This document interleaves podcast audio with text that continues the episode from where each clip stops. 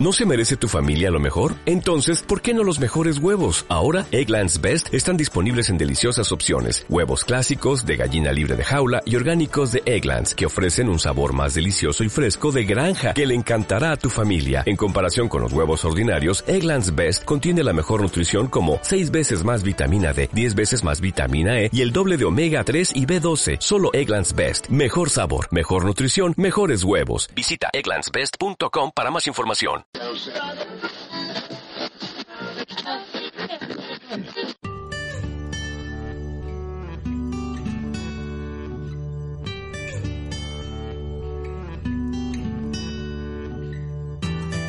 Bienvenidos a Luces Extrañas, el programa sobre astronomía, astrofilia y alguna rareza que otra. Este es el audio correspondiente a la entrada Una observación cualquiera de diciembre del blog Luces Extrañas.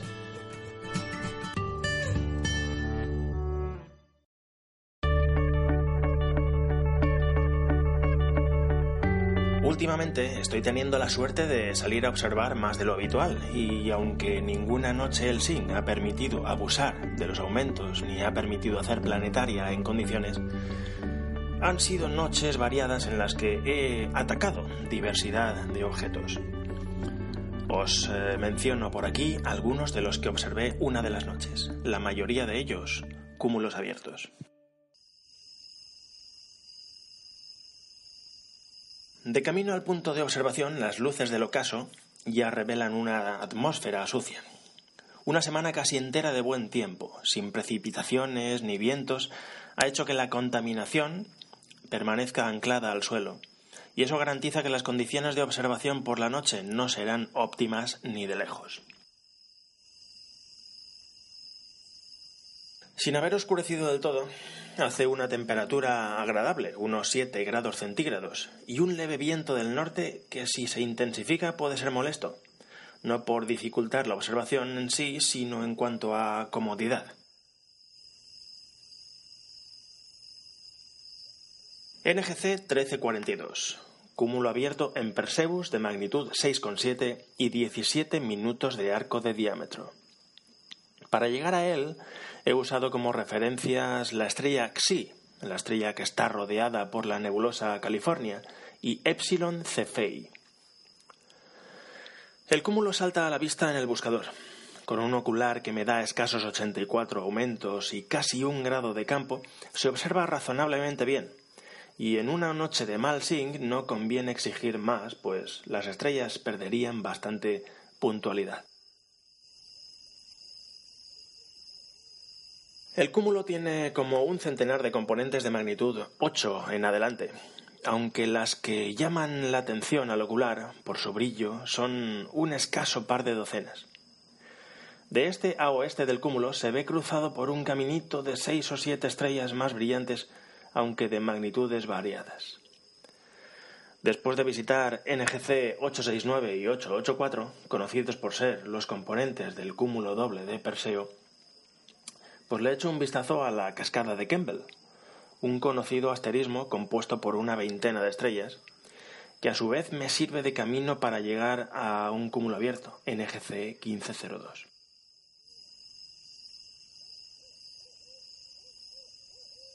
La cascada de Kemble en Camelopardalis, eh, la jirafa, es más un objeto para prismáticos, ya que es un caminito de una veintena de estrellas de magnitud 8 o 9 que cae 3 grados desde el noreste hasta el mencionado cúmulo eh, NGC 1502.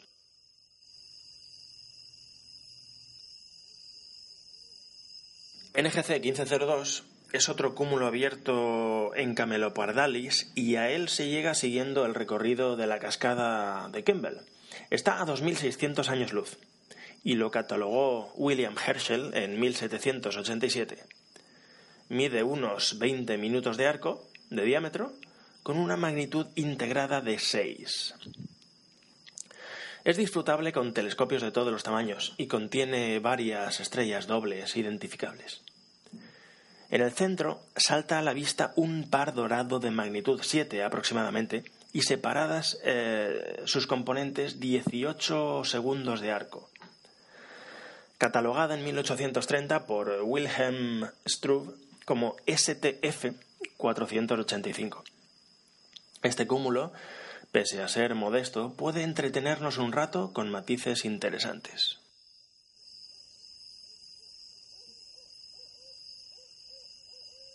Nos vamos a Casiopea para encontrar NGC 1027, un cúmulo algo más brillante y más amplio que el anterior. Magnitud 6,7 y diámetro 15 minutos. Aunque no abundan estrellas de referencia por los alrededores, sí abundan concentraciones y grumos estelares que pueden hacernos equivocar el rumbo.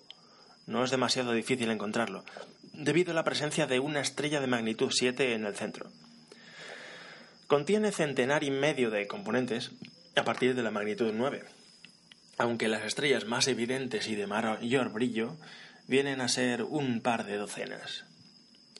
En la vecina constelación de Perseo, eh, a 3 grados de alfa Persei, de magnitud 2, tenemos NGC 1245, un cúmulo abierto más discreto que los anteriores tanto en brillo, 8,4, como en dimensiones, 10 minutos, pero rico en estrellas. Cuenta con alrededor de 200 estrellas en su mayoría de magnitud 12 o superior y es de esos objetos que se ve perjudicado por la contaminación lumínica debido a esa debilidad de sus componentes.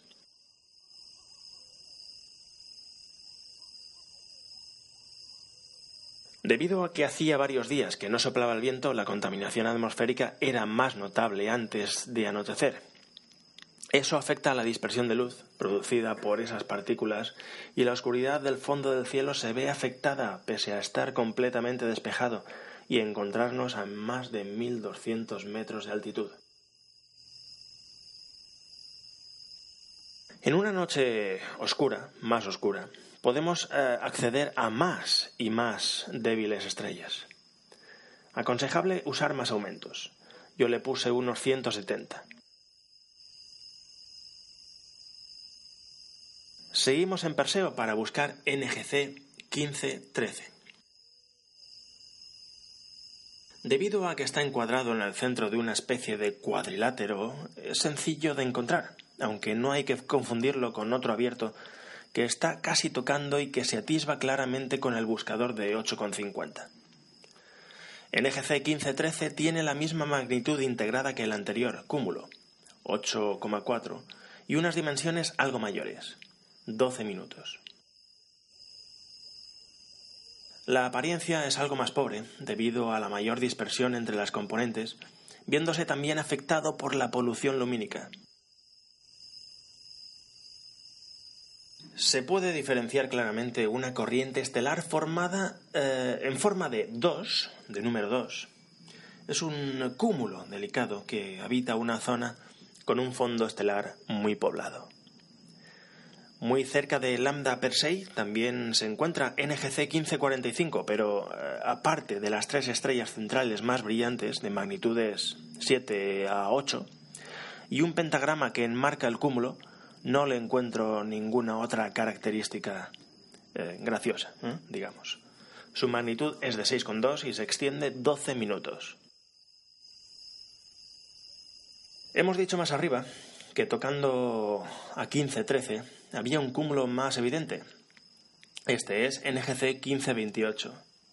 Brilla con una magnitud de 6,2 y podría verse a simple vista en una noche con mejor contraste. De hecho, es muy evidente al buscador. Es redondo, uniforme, mide 18 minutos y se ve muy bien en prismáticos. Los que yo llevo son de 10 por 50. Parece que lo componen 160 estrellas de magnitud 9 y más débiles.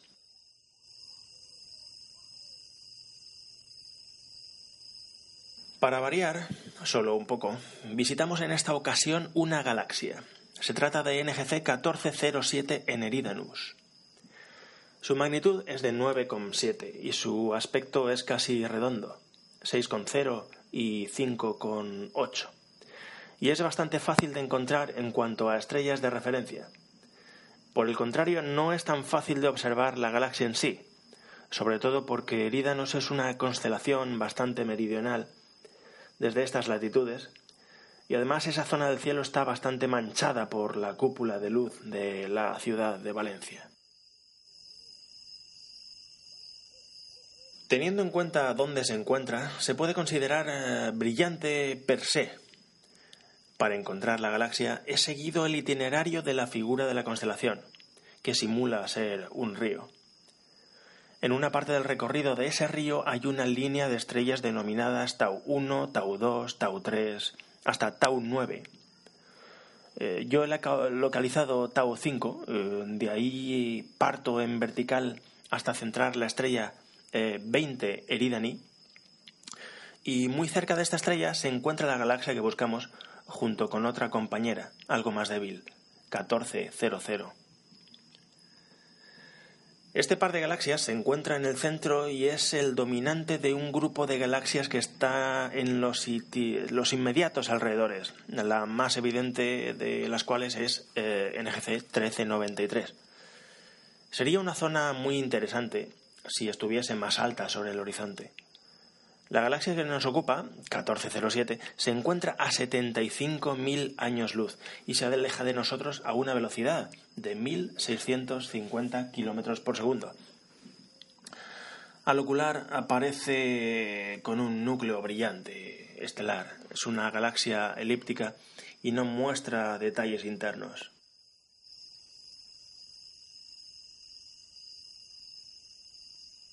También en Eridanus, algo más arriba, en dirección a Rigel, buscamos la nebulosa planetaria NGC 1535.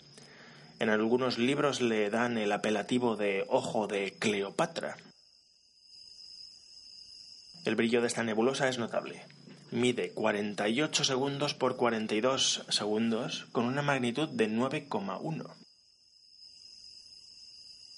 La estrella de referencia que he elegido es Gamma Eridani, de ahí salto a una estrella variable que se llama 39 Eridani y entre esas dos estrellas, un poco ladeada hacia el sureste, debemos buscar la planetaria con cuidado de no confundirla con una estrella y pasar de largo.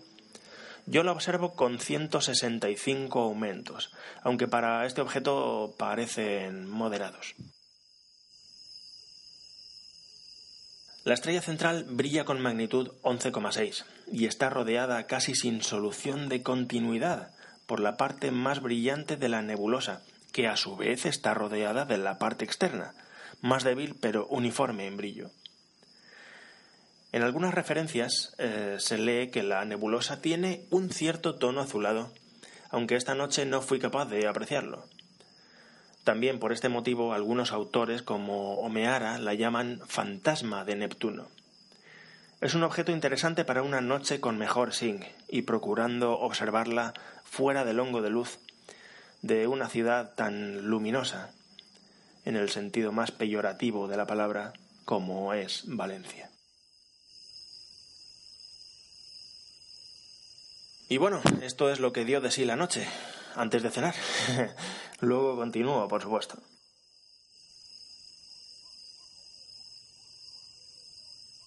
Habiendo concluido la frase gastronómica de la noche y dado que el zinc era incluso peor que la noche anterior en el observatorio de la asociación, ABA, decidí observar cúmulos abiertos que, aunque también se ven afectados por la calidad del cielo, no los sufren tanto como otros objetos más difusos y tenues como pueden ser galaxias, nebulosas de emisión, reflexión, etc.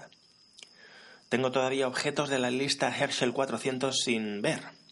Sobre todo son cúmulos abiertos, ya que mientras he ido completando la lista, prefería observar antes objetos que me gustasen más y los abiertos, pues la verdad es que no son mi fuerte. Por lo tanto, las lagunas que todavía tengo de la mencionada lista se componen en su mayoría de cúmulos abiertos que he ido guardando para noches poco excepcionales.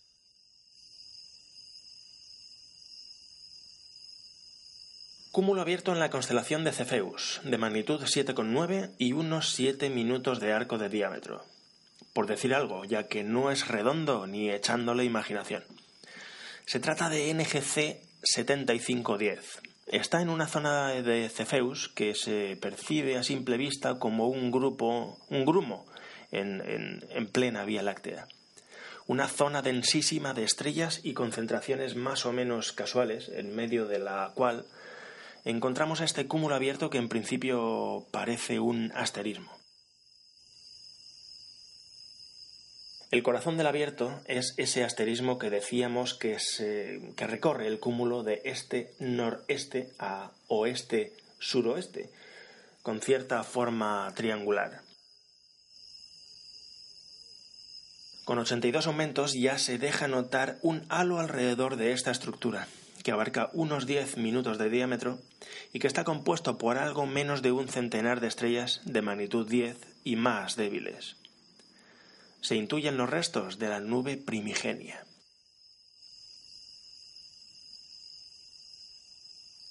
El siguiente objeto es una nebulosa planetaria en la misma constelación, NGC 40, de magnitud 12,3, que mide 38 por 35 segundos de arco. Las estrellas de referencia son bastante escasas y la apariencia al ocular con aumentos moderados solo muestra una estrella de magnitud 12. Por tanto, eso es lo que hay que buscar en principio antes de poner más aumentos.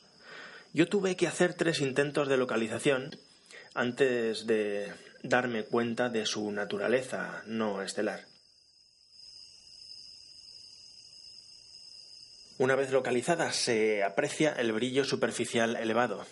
La estrella central brilla en magnitud 11,6, el doble que sus alrededores, por lo que hay que utilizar pues, unos 150 aumentos o más para que la nebulosa que rodea a la estrella salga a la luz y la podamos separar visualmente. Con el tiempo eh, se puede apreciar que mide un poco más un diámetro que otro. En el diámetro largo parece que la nebulosa se salga del cascarón y se disuelva en el espacio. Se encuentra a, 3.500 años luz. Por su apariencia en fotografías, eh, se la conoce eh, desde hace mucho como nebulosa de la pajarita.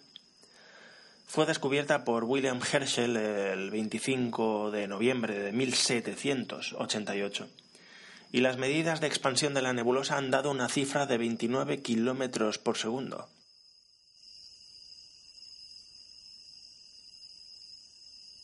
Son las 23.49 horas y el viento parece que no va a más. El resto de la noche, hasta las tres y media que se levantó más el viento, eh, lo dediqué a observar objetos ya conocidos y a dibujarlos.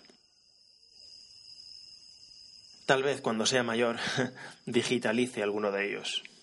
Un saludo y nos vemos por aquí. Waiting on a tax return? Hopefully it ends up in your hands. Fraudulent tax returns due to identity theft increased by 30% in 2023. If you're in a bind this tax season, LifeLock can help. Our US-based restoration specialists are experts dedicated to helping solve your identity theft issues. And all LifeLock plans are backed by the Million Dollar Protection Package. So we'll reimburse you up to the limits of your plan if you lose money due to identity theft. Help protect your information this tax season with LifeLock. Save up to 25% your first year at LifeLock.com slash aware.